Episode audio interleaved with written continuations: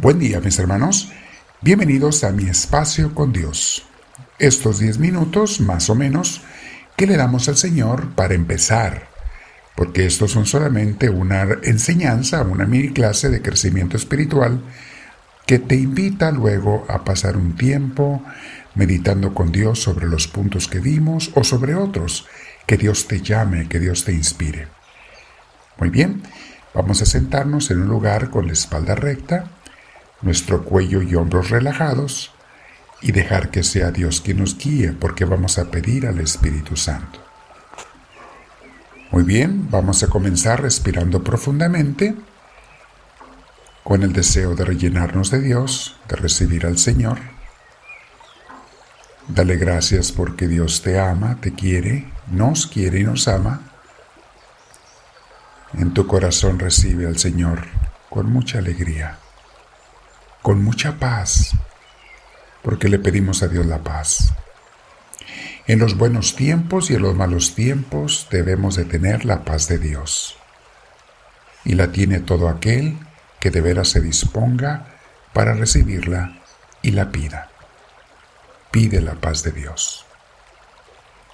Una vez más respiramos profundo. Nos quedamos con el Espíritu Santo a quien deseamos de todo corazón recibir y comenzamos esta enseñanza el día de hoy. El tema es, mis hermanos, ¿qué es bendición y qué es maldición de acuerdo a Dios? Porque en los cristianos usamos mucho esas palabras para bendecir, decimos que Dios te bendiga, o quiero que Dios me bendiga, o yo te bendigo, porque Dios nos ha dado esa autoridad eh, a sus hijos, a sus servidores, de bendecir. Y pero también existe la maldición. Vamos a ver en, la Biblia a qué se refiere con ello bendición y maldición. Comencemos desde el principio de la Biblia. Cuando Dios crea el mundo y crea a Adán y Eva, dice el pasaje tan hermoso del Génesis, Dios los bendice y les da dos cosas en esa bendición, que son vida y abundancia. Eso es una bendición dar vida y abundancia, o deseársela a alguien más, o pedirle a Dios que se la dé a alguna persona, vida y abundancia de todo lo que necesita esa persona, material y espiritual. Les ofrece Dios a Adán y a Eva vivir eternamente junto a ellos. Les da un paraíso donde abunda la comida y donde no tienen que preocuparse por nada. Pero tristemente, luego ellos influenciados, como ya sabemos, influenciados por el enemigo, pues deciden independizarse de esa bendición. Con su acción de querer ser como Dios, prácticamente le dicen a Dios, gracias pero no gracias.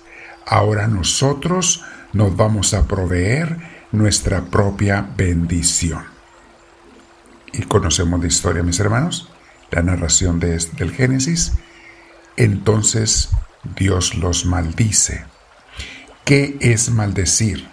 Maldecir no es mandarle que le pasen cosas malas, que le pasen tragedias, mandarle tragedias, mandarle calamidades. Eso no es maldecir, al menos desde la vista de Dios no. Simplemente es quitarles lo que les había dado. ¿Recuerdan que les había dado vida eterna?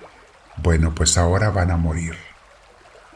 ¿Recuerdan que les había dado también abundancia? Porque es vida y abundancia. Un paraíso donde tenían todo. Pues ahora van a tener que trabajar la tierra duramente para ganarse el pan de cada día. Van a tener que luchar. Dios no les mandó una calamidad, simplemente les quitó lo que les había dado porque ellos renunciaron a las bendiciones de Dios. Y hay que estar bien conscientes de esto, mis hermanos, porque hoy en día es un pecado muy común, de hecho toda la historia de la humanidad, buscar la maldición por querer independizarnos de Dios. O sea, yo proveo por mí mismo, yo tomo mis decisiones. Dios a mí no me tiene que decir lo que yo tengo que hacer Yo no quiero escuchar al líder religioso porque me va a decir lo que dice Dios y yo no quiero que me diga que tengo que obedecer a Dios. Mejor yo manejo mi vida, por eso yo no voy a la iglesia, dice mucha gente, o lo practican. No voy a la iglesia, no me acerco, porque así de esa manera yo cuando yo quiera, eh, pues me rimo a Dios, lo busco, yo rezo así rápido en las mañanas, en las tardes, de vez en cuando voy al templo, pero yo mando en mi vida. Yo marco mi vida. Yo soy independiente de Dios. Mis hermanos, es el pecado de Adán y Eva. No obedecer a Dios. Ahora podemos pensar, ¿y cuál es la acción, la acción de Dios cuando le hemos fallado? Cuando hemos sido maldecidos, cuando hemos perdido su gracia, su bendición. Bueno, lo tenemos desde desde Adán y Eva les promete un Salvador. Les promete un Salvador que vendrá después. No inmediatamente. La bendición no va a venir inmediatamente, porque renunciaron a ella. Pero les promete un Salvador. ¿Qué hizo Dios? A los en, un tiempo determinado por él, llama a Abraham y de Abraham y Sara comienza a formar un pueblo. Abraham fue bendecido. Y Dios le dijo, te voy a bendecir y tú serás bendición para toda la humanidad, no, nada más para el pueblo que te voy a dar. Abraham y Sara fueron bendecidos con vida y abundancia y son los padres del pueblo de Israel. En ese pueblo después viene Jesús y Jesús es aquel que va a ser el que nos renueve la bendición del Padre, el que nos reabra las puertas del cielo el que nos invita otra vez a entrar con Dios. Eso es Jesús.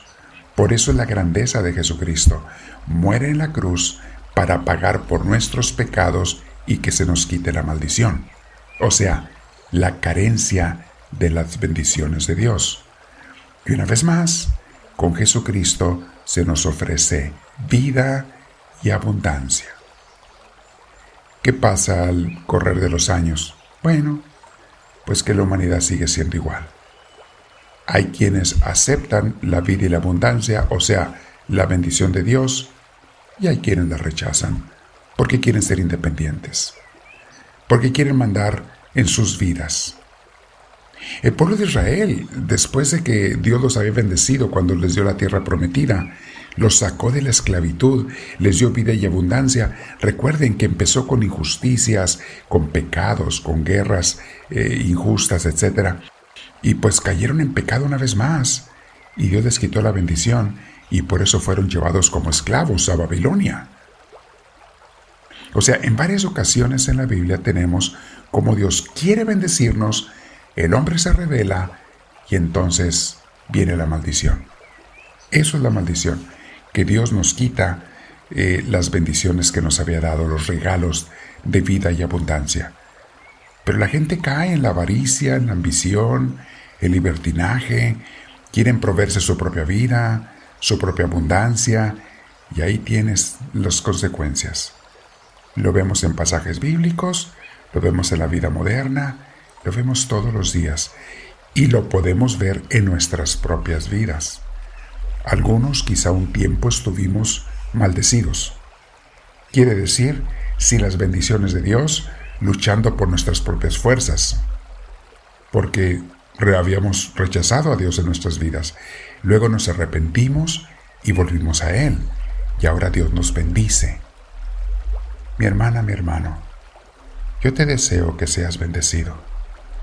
Le pido a Dios que recibas muchas bendiciones, que tengas vida y abundancia, pero tú tienes que hacer de tu parte para poder recibir las bendiciones que Dios te quiere dar. Sométete al Señor, sé humilde, obedécelo, renuncia a tu egoísmo e independencia de Dios. Y verás cómo Dios te bendice. Quédate platicando con el Señor un rato, háblale del corazón y dile, háblame Señor, que tu siervo te escucha.